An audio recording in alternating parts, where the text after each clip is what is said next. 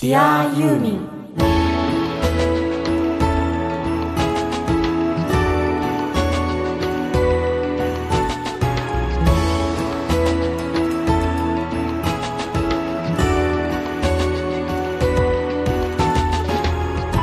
こんにちは。ユーミンの作品は僕の人生を大きく変えました。音楽家の津田直人。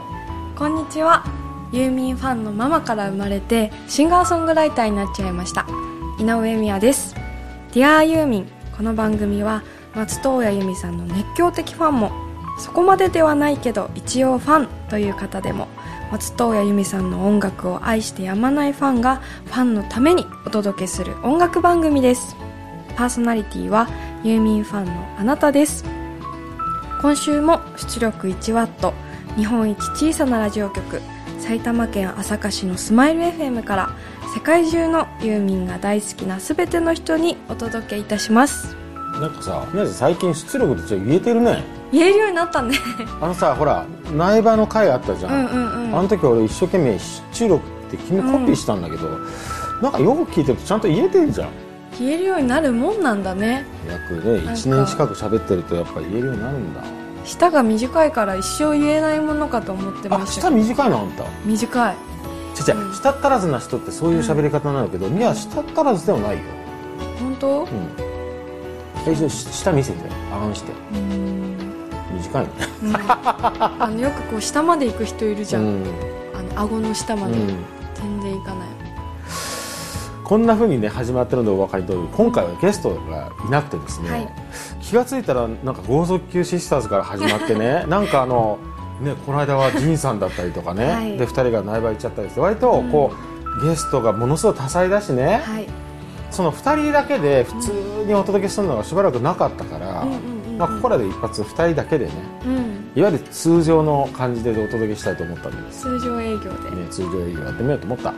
まあ3月も半ばになってきたしね、今日のテーマねいろいろ考えたんだけど、うん。ゲストの方が登場するとやっぱりさそのゲストの方が何をやっぱりこうユーミンにかけたいのかっていうのをねやっぱ大事にしているんで、はいそういう曲をかけるわけですよ、うん。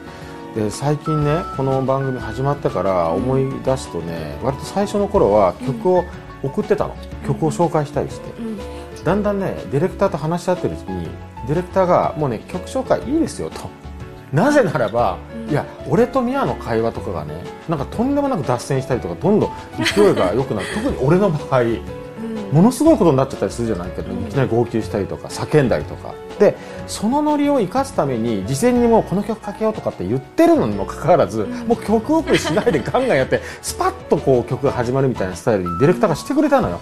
ありがたい。ありがたい。うん。そしたら面白いのはゲストの人たちにもあらかじめどんな曲かけたいですかって聞いていて、ん。ゲストの人たちみんな一生懸命考えるわけよ。何日も考えながら頭悩ませながら、なのにそういう会話ないの最近。うんうん。もうそれよりもその人の人生とねなんかユーミンあるいは松任谷松高っていう人との関わりを聞きたくて、うん。話を聞いてるうちにもう時間足らないから、うん。ゲストの方の場合も一生懸命選んだ曲も何も言わずにスパンスパンかけてるっていう 方針になってるんだけどまあなんかね気が付いたらそうやってかけてると、あのやっぱりね割とこう偏ったりしてる。なんか何回もねかかってる曲があったりとかしてるんでね、うんここらでその今までかけてないうん。のにいやいやなんでこれかかってないのみたいなのをちょっと選んでみたと。うん。この曲かけたそれぞれ好きなものをね。そうそうそうそうこれかけたいよみたいな。さでもさあのほらゲストの方も毎回言ってるけど、うん。ユーミンの曲の中からじゃあ好きなのかけてないので選んでって言われてもさ結構考えるの大変だよね。そうなの。俺すぐ出てきた。いや私にとってそのユーミンの曲はさ、なんかその年によってとか、うん。季節によって、うん。なんて言うんだろうこう目が芽吹くみたいに、うん。ふと思い出したりするんですよ、その曲をね、うん。だからこの曲がこういつも聴いててっていう曲ももちろんあるんだけど、うん。その日によってとかさその週によって違うんだよね。そりゃそうだよね。うん。その中で選びましたけどね、うん今の自分の中での旬の曲を？あ旬の曲選んでくれたんだ。うん、うん、何選んだの？ちょっと一曲かけようよそれ。いいの？そうそれでさ、うん。私がねなんでこの曲選んだかっていうことに通じるんだけど、うん。その毎日日々生きてる中で、うん。こう悩みとかいろいろあるじゃん。そしたらごめんごめん。ごめん。なんでなんで？今笑ったのも本当申し訳なかった。いや日々生きてる中でっていう言葉と、うん。いろいろ悩むじゃんっていうワードが、うん。俺はねこうやって一緒に音楽活動していて思うんだけど、よく話すじゃん、お前めっちゃその言葉多いね気がつくと日々生きていく中でっていうのと。そうそう。ね？いや、ね？そしたらね、うん。ご存知の通り、うん。私は母のお腹にいる時からユーミン聞いてたんですよ。ね、貴重な人ですよ。そう。うん。そしたらね朝パッて起きて、うん。いきなりユーミンの曲が頭で鳴ってたりするの。普通にうん。朝起きたら、思い出してこう口ずさんでて、うん。気づいたらユーミンの曲歌ってたっていうことが、まあ、日々そうなんね。日々そうっていうのはすごいね、で、うん。その曲の歌詞の中に、うん。もやっとしてたことの答えが入ってたりするのよ、ちょっとそれここの間さあなたのお母さんがね、うんうんうん。苗場でレポートしてくれた時に同じこと言ってたよ、ああそうだね。なんかそういうライブを見て直接的っていうのもあるんだけど、私は朝起きた時に、うん。こうユーミンの曲が口ずさんじゃう癖があってさ。あでも、それで答えもらったらすごいことじゃん、要するに朝起きた時に例えば昨日とか一昨日とか最近悩んでたことの答えを、今日朝起きた時に頭で鳴ってる歌が答えを教えてくれるなんてすごいじゃん。そう。でここ1週間の私の旬の曲をいいね。聴いてもらいたいと思います。スピニングウィール。なるほどね。なるほど 何何それ。何？津田さんは？いや俺はねだから、うん。はっきり言います、ん。かかってないけどかけたい曲、ん。ね。俺ポンポンポンって出てきたんだけど、それなんでかっていうといやいくらでもあるよ。だから今回だけで終わらせないよ。ああそれがいい。もうガンガンやるこれ。うん。出ないと全然間に合わないから、うん。そういう意味でまずはこうシーズン的にもなんか雰囲気があるなっていうことで、サーフスノーからね一曲聴いていただきたいと思いますよ、はい。これねデュエット状態で歌ってるのは岡田真澄さんなのよ、うんうんうんうんうん。でこのダンディーな岡田真澄さんがレコーディングの時にどうだったかっていうエピソードを実は僕は知ってるんですよ。へえあ。なんで知ってるかっていうともしかしたら今この放送を聞いてる人の中で「え何何なんで?」と思った人はまだ買ってないんだね。松田正隆さんの「僕の音楽キャリア全部話します」あれに入ってんのよ。うんうんうんですごくあの文章いいからあのまだ見てない人は見てほしいんだけど、すごくいいエピソードなんでね。でやっぱりああいうダンディズムっていうのが日本から消えとるんちゃうんかっていう話を俺たまたま最近あるね有名な映画監督と対談してそういう話になったんよ、ね開口健さんが言ったみたいに自分の書斎自分の読んでる本というのを人に見せないというねそのダンディズムというようなものが最近消えつつあると。あの方フランスの血が入った方ですよね。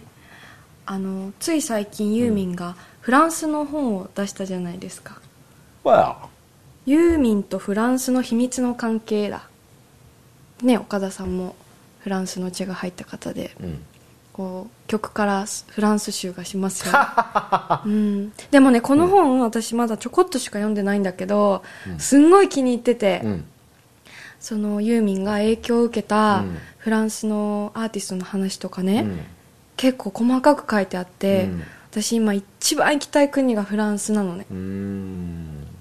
面白いですよじゃああなたの言ってるのは、うん。この曲をこれからかけるけど、どっかでフランスを感じ取ってくださいということですよね。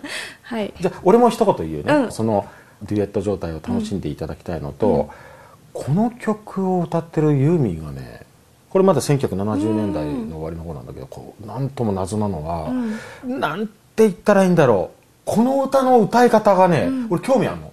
なんでこの歌だけユーミンはこういう歌い方してんのか。歌い方が若干ユーミンっぽくないニュアンスがちょっとあんのよ。フレンチっぽく歌ってんのかな？いやいやいやいや逆に、うん。何？日本語の発音がものすごく正しくて、あとものすごく主人公性のある曲なんだけど、うん。設定も素晴らしいし歌詞もねなんか恋心を満タンにして聴くとすごい切なくなる歌詞なんだけど、主人公の気持ちがそのまま歌になったようななんか表現がすごく歌に込められてるのよ、うんうんうん。それが当時のユーミンはちょっと俺に珍しく感じたんでそれ含めてちょっと聞いていただきたいと思います、はい。では聞いていただきましょう。はい「恋人と来ないで」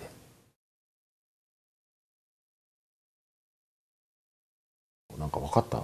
俺はなんかすごくこのねニュアンスが気になっているんだけど、まあ、岡田真澄さんもねなんかダンディズムをね本当にこう表現している人としては僕はすごい素敵な人だと思うんだけど、やっぱりね人生っていうものを考えるわけですよ。うん。で僕はね人生は何なのかって一つ答えを持って生きてる。うん。それは何かというとですね僕は人生は映画だと思ってる。うん。人生っていうのは一つの作品だと思って私生きてますよ、あのねママ。うん。みやちゃんのママ。うん。からのリクエストが一曲あるんですよ。うん。それをちょっとかけようかなと思ってましてですね、それはうん「人生ほど素敵なショーはない」これねママがリクエストしたのはね、うん。やっぱりほらなんでこれかけたいかみたいなさ気持ちがあるだろうからうん。聞いたら、やっぱりそのママ自身がうん。例えばユーミンのね、うん。ライブを見ていたりするときに教えられるってよく言うじゃないママが。で気づかされるっていうか、うん。でそっか人生ってある意味ショーなんだなみたいなね、うん。っていうふうになんか思ったんでとかって、うん。ママが言うもんだから、うんいやそうだと思う。ただ俺の場合は、うん。なんかショーという、まあ、映画って言い方してるんだけど、うん。人生が映画だって僕ね思い始めたのっていつだか覚えてないんだけど、うん。本当を言うとねもしかしたらすんごい小さい時から思ってたかもしれないの。うん。なぜならばちょっと変わった小学生で、悔しかったんよずーっと。うん。小学校の多分ねもうね2年ぐらいからうん。悔しさが半端なかったの。うん。でよくね僕ねその津田直しっていうやつはさみたいなさ多分高校ぐらいとか大学ぐらいになるとあのお前なんか矢沢永吉の成り上がりみたいな なんでそんなになんかこう勢いよく人生、俺はこうやって命かけてみたいななんかすごいんだけどよっぽど貧しい出だったりとかね、よっぽど辛い思いを小さい頃してきたあれなのって聞かれるんだけどものすごく平凡なサラリーマンの家庭でさ普通の5人家族で。でまたさそのとんでもなくさ辛い思いしたかっていうと、まあ、成績もまあまあ普通に全然なんとことなくてみたいな、なんもないのよ本当は、でも2年ぐらいかななんかねものすごく悔しくなったのはかといって何かが小学校のその学年1位とかねとかないの何も、ん。だから必ず3位より上とかなんないっていう圧倒的なものがないっていうのに対する劣等感が半端なくて、でそこにものすごい劣等感持つっていうのはなんか俺のなんか遺伝子かなんかだと思うんだよ、うんうん。自分が勝ち得たもんじゃなくてなんか遺伝かなんかでもらったもんおじいちゃんとかね。祖先様からいただいたもんだと思うんだけど悔しかったのよその、うん。圧倒的じゃないのか。でそっから旅が始まるわけですよ。圧倒的なもの俺にないのかなと思って、うん。でなんかちょっと球蹴ってるともしかしたらすごいサッカー選手になるかもしれないと思いながら津田選手はって頭の中で実況中継しながらね転がしていて、で実際サッカーやると全然下手だったりとかみたいに、どんどん夢が壊されていくわけですよ、何やっても粘土を作っててもしかして天才か？全然違うとかさ。うん文章書いてちょっと感想文が評価高かったから書いてるうちに小説書こうと思ったら書けないとか、うん。である日音楽に行き当たったわけですよ。それから人生変わるんだけどそれぐらいなんかね悔しかった。の圧倒的な何かを掴んで津田直しっていう人生はこれなんですみたいなのを見つけたかったなうん。ただ音楽っていうのをそれ見つけた瞬間にもうこれは止まんないなと思ってからあ人生をどんどん自分で作ろうと思っちゃったのね、うん。その元が多分小学校2年生ぐらいにあったんじゃないかなと思うのなんか悔しい。人生を自分らしく何か特別なものとして描きたいと思ってた気持ちが強かったんだよね、うん。こう人生で自分でハンドルを切るというか、うん。この歌は本当にそうだなって思う。一人一人がショーのステージのセンターマンとして生きてるわけで、でもねそうじゃないって脇役を自信がなくて、うん。じ選んでしまったりするじゃん、うん。でもそうじゃないんだよね、そうじゃないね、うん。死ぬまで主人公だから。主人公は主人公なのよ。うん。だからスピンオフが一番いい例だよね、うんなんとかっていう刑事うん。が主人公なのに、うん。その刑事の何脇役になっていた別の刑事のスピンオフの作品とかあるじゃない、うん。まさにあれよ、その人の映画ではその人が主人公だみたいな、うんのが僕の主義なんだけどもともとそうなったのは自分が主人公の映画であるって思ったからなんだけどね、もう熱く語っちゃうねなんかいちいちね、いちいち熱いんだよ俺は。ね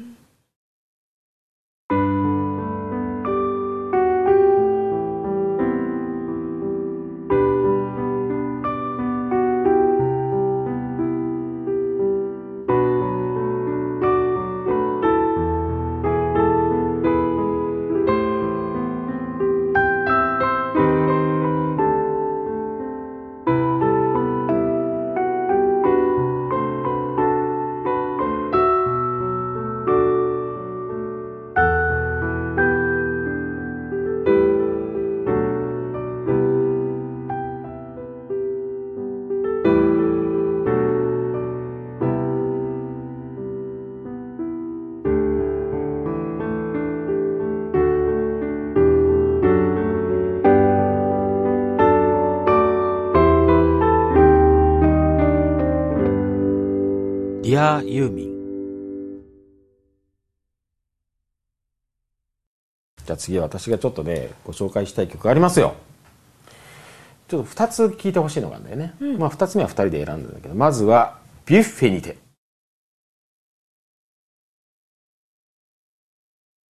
これやっぱりさ、うん。ちょうどね「昨晩お会いしましょう」っていうアルバムなんだけど、うん。前回ゲストで来ていただいたジンさん。はい。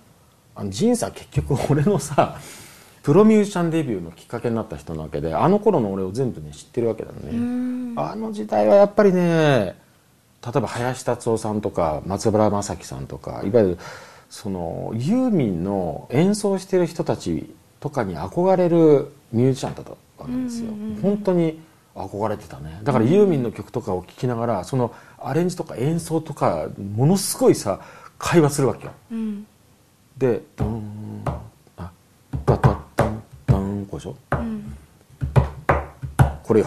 うんうんうんこういうリズムを16ビートのこれをさスタッタッタとか。うん。これをぴったりね。うん。で面白いもんでその当時もすでにねドラムマシンみたいなのあったんだけど、ドラムマシンで同じ音を打ち込んでも全然違うのよ。ノリがあるから、そのぴったりの譜面上ぴったりの16ビートじゃなくてちょっとなんかグルーブしているその感じを真似するわけ一生懸命。でこう叩きながら。こうやって、でちょっとずれてて「お前甘いな」とかっていうのを、そのベースと一緒にやりながら極めようとしたりみたいな、これがねもうもうずっとやっちゃうの聞きながら合わせてみたいなね、それがすっごく楽しかったのを覚えてるのね、それをいろんなミュージシャンでやるわけ。アメリカだったら誰々とかっていうのを選んでやってるの、そしたらさ楽しいのはさ今俺はもうね55歳になっちゃってプロデューサーになっちゃってるでしょ？そうすると今度はね若いミュージシャンと出会ったりするわけよ、ね、最近僕があるプロデュースしたアルバムの中でちょっと25歳のものすごい天才ドラマを起用したわけ、その彼の話聞いてたらさやっぱりその何？同じようなことやってるわけ、彼はドラマーね。で友達のベース人と一緒にさ、いろんなミュージシャンのグルーブをそっくりやってみるみたいなさ、ちょっとここを引っ張ってみたいなことをやっぱりやってるらしいんだよね、同じことやんだなみたいなね、それはなんかすごい懐かしいんだよ。そのビュッフェにいてもそれやってたよ。これこれでやってたのよ。スタタッタッタターってやって。うんすごい意外。タッタタリズム。うん。これをやってたね、うん、だからそういう意味では松任谷正隆さんのサウンドで勉強してたの僕ら実は。まさにその時代だもんこれ、ね。うーん。でもねこれはねまたねちょっともう一曲聴いてほしいのはやっぱり時代っていいなと思うことが一個あってね、うん。これは何かっていうとこの時代はこの時代の中で松任谷さんプロデューサーとしてね最もいい音でレコーディングをして最もいい音でマスタリングをしてるのよ、おそらく、うんうん。でも時代が変わるとまた音って良くなるんだ。うん。うんね？おまけにこれから聞いていただくのはね一番新しい宇宙図書館から。うん。これはやもう音がいいのよだからビュッフェにてを聞いた後でこの曲を聴いていただくとまたこれもものすごく何リズムがすごく冴えてる曲なんだけどやっぱり音がこんなに良くなるんだなっていうのね。まあラジオだからちょっと限界はあるんだけどまあ明らかに音がいいと。うん。でまた演奏について言うとこれヴィンセント・カリウタだからね。ドラムが。うん。でベースはニール・ステューベンハウスっていうもうこの圧倒的なロサンゼルスの、まあ、ミュージシャンですよね、の演奏と音の良さをちょっと楽しみたいのでこの曲をちょっとお届けしたいと思いますね。はい「Smile for Me」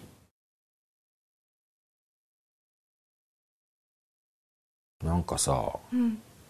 いや音楽面を伝えたくて聞いたんだけど、うん。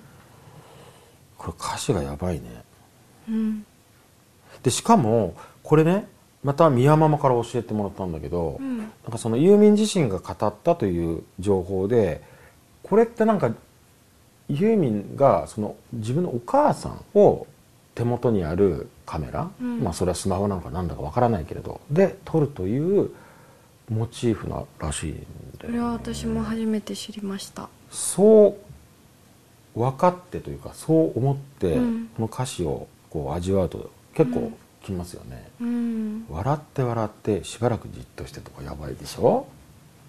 あそういう歌詞なんだなみたいな、うんでもなんか割と新しいアプローチな曲ですよね。スマホの映像が浮かぶじゃないですか、うん。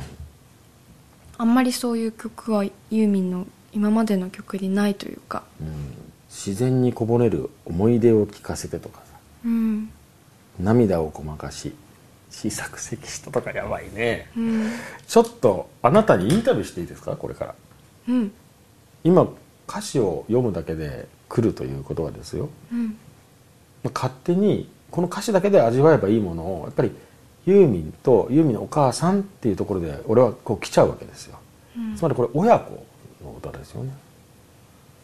やっぱり、ね、親子の歌って言われた瞬間になんでこんなに来るんだろうと思ったんだけどこれも最近たまたまある映画監督と喋ってて盛り上がったんだけどね。面白い説があるうん。その映画監督が言うにはねうん。これはその映画監督の試験だから全然真実かどうか分かんないけど恋愛っていう言葉は日本語以外には基本的にないと。うん。恋と愛を一緒にするっていうのはとても変だ。うんうんで愛って何かっていうともう動かないものしか言わないらしいのよ。うん。で恋っていうのはどんどん変わってしまう。だかうん。うんらそれは愛ではないとうん。で例えて言うと分かりやすい愛は親子の愛じゃんみたいなことの話をしててね、うん。なるほどな。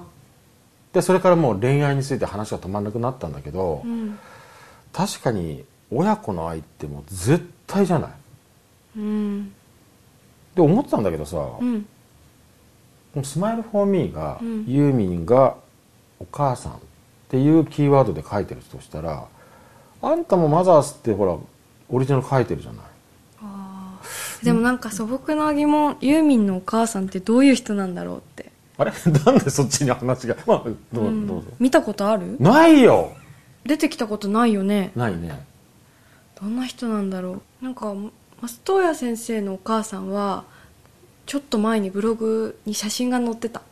すんごいお顔がそっくりであーこのお母さんから生まれてきたんだって感じがした俺見たことないけどお顔がそっくりでって言った瞬間に想像しちゃった。あと一個浮かんじゃったのが、うん。松任谷さんの何かの記事で見た、結構ユーミンがある程度売れているのにもかかわらず、うちの息子はいまだに楽団をやってましてってお母さんが言ったっていう、あれ思いエピソード思い出したんだけど。面白いね。で話は戻しますよ、うん。でみやちゃんみやちゃんなりにね今のみやちゃんうんうんうん24歳から25歳にかけてのみやちゃんがさ、マザーズって自分で歌詞を書いたりしてるんだけど、うんうん親子とかけて何と解く親子について。ね。親子について思うことなんか話してよ。いや俺なんだかってこのね歌詞を見て、あそっか親子か。要するにユーミンの親子うんうんとかね。うん。うんあるいは前々前回ぐらいにかけたさうん「ベイビーズ・ア・ポップスター」うん。とかさ。ねなんかそういう親子ってうんうんいうのが描かれてるわけで、うん俺は聞いてなんかいろいろ感動したりするんだけど、うん。みやちゃんは親子ちょっとどう思う？ーん難しいうね、うん。でも生まれてから死ぬまでずーっと一緒でしょ？親子って。絶対それは消えないじゃん、でもマザーズとか書いたじゃん？うんあの時に書きながら思ったのは、うん。親はどういうふうに思っているかわからないけど、うん。ほら親って一番自分のことを育ててくれてで時に反面教師になって。うん。だからそれがベースになってるから、うん。私たちは進化していくわけ。世代世代です、また一つ。うん。また次の世代って。うん。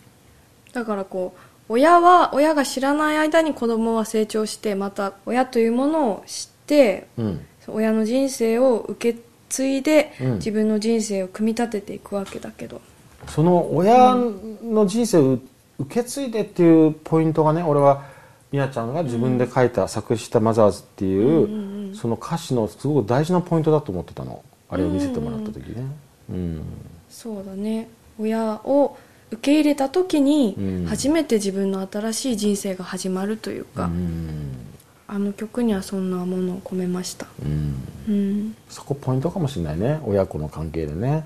そうだね。なんか、うん。よく反面教師とか言うけど、うん。でもやっぱり受け入れることってとても難しいし、うん。でも受け入れたら自分がじゃあ次何をすべきかみたいなのが分かるというか。そうだね。うん俺がなんかその難しいよ。難しいけど俺が要するに自分はさておきというか自分を置いといてねあえてね、でそのいろんな周りの人の親子関係で見るわけよ見ざるを得ないっていうかやっぱね、大事な話をする相手って必ず親子の話を始めるしさ、結構親の影響って強いんで、うんうん。そういう会話をしてる時にいつも思うのはうん。その人うん。話してくれるその人にとってその人と親の持っている葛藤とかうん。悩みとかうん。その親と自分の関係みたいなものっていうのは聞いてる僕から見るとうん。本当にわからない、みんなそれぞれ別で。であともう一個は、特に葛藤に関して言うと、うん。えー、それが葛藤なんだっていう。他の人にはそんなに大きく見えないのが親子の葛藤だなっていつも思うね、でもねみんな葛藤するんだよね、うんみんな葛藤してるんだっていうのを、うん。なんか意外と知るのは大事なんだなって思った。うん。まあ俺若い頃よそれはね、うんうんうん。だからみやちゃんぐらいの年齢とかだとさいまだに葛藤はあるわけでね。だんだんだんだんこう少なくなってくるんだけどね。確かに。でも決してなくならないけどね。だからその葛藤を乗り越えるっていうのは誰もに通じる人生のテーマですよね。テーマだね。親子とか家族は、うん。って思うけどな、こう血がつながってるがゆえに視野が狭くなってしまったりしますよね。他人だったら全然大丈夫なんだけど、うん。親子だったらなんかこうねお腹の中がにわだかまりがいっぱいできちゃって、うん。傍から見たらさそれをスパンってこうそれ上に上げればいいんだけど、肉親だとできないかったりするんだよね。それが傍から見てると、そこで葛藤するのって感じに見えるんだけど、うんうんうん。そういうのをねいつも、あなたとあなたのお母さんとの会話で私は見てますよっていうオチなんだけどね、確かに一番の傍観者というか。そうだよ。俺日頃見てるからね、うん。面白いよ見てるとね。うん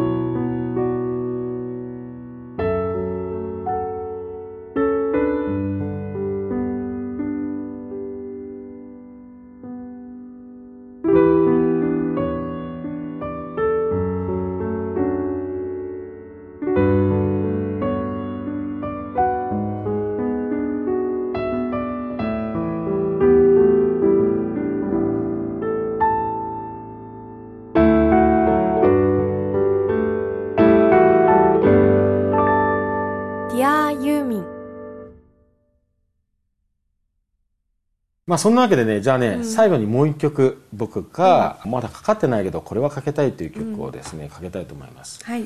これね流線形80に入ってるんだけど流線形80でなんでこれをかけてないの？みたいなね、やっぱりそのスローバラード僕大好きなんだけどスローバラードのやっぱり初期、松任谷由実としての初期のやっぱり名作としてこれはな絶対かけないといけないでしょうという意味で大好きだったこの曲を聴いてほしいと思います、静かな幻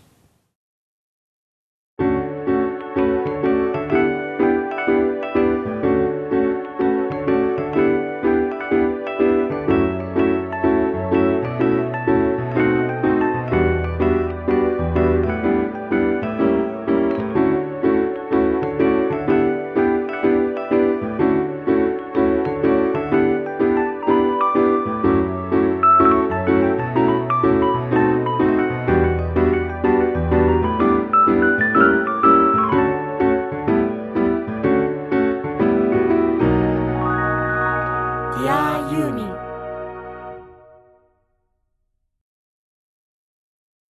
うわ！お父さん似てる。ちょちょちょ宮ママが今写真見せてくれた。ユーミンのお父様とお母様のお写真が公開されてるんだねそれ今ちょっといただいたすごいお二人ともユニーク。感想が違う。俺は優雅っつったらユニークっつっただってすごいキャラクターのが濃いじゃない？うん濃いし俺は優雅に感じたけどね。いや強そうだね。いや親子の話をさ俺はいきなりさ「ミヤ？うんお母さんとの関係についてっていきなり振って君も喋ってくれるけど目の前に実際ママがいていやだよう喋るね君は。一番痛いとこ大つつくなと思っていやそうつきたかったからわざとついたの、うんねうんうん。仲良く一緒に苗場に行って仲良く仲良く時間過ごしているようで大喧嘩なんかしちゃったりしながらね、そんな中でよくあんなね素敵なね答えをくれたけどね僕のね、質問に。でもまあそれが親子だなと思いながら僕は後で話聞いて受けたんだけど、でも僕がもし自分の親がいる前で「須田さんどうですか?」って言われたら俺答えられないから 俺意地悪に聞きながらよく答えたなと思って「偉い君は偉いよ! 」そうだね、うん。ディアユーミン今回はまだかけてなかったけど大好きな曲をテーマにお送りしましたけどいかがでしたでしょうか？そうまだかけてないけどかけたい曲ですね。うん。でもねこれやっぱり全然足んないよ。うん。もう常にこれを定期的にやらせてもらえないともうね、うん。なんか無理ですよ。はい。というわけでまたお送りする日が来ると思いますのでお楽しみにしていたいと思います、はい。エンディングは松任谷由実さんの「宇宙図書館」でお別れです親子の問題私は語りませんという音楽家の綱橋と。語りまくりのシンガーソングライターの井上美也でした。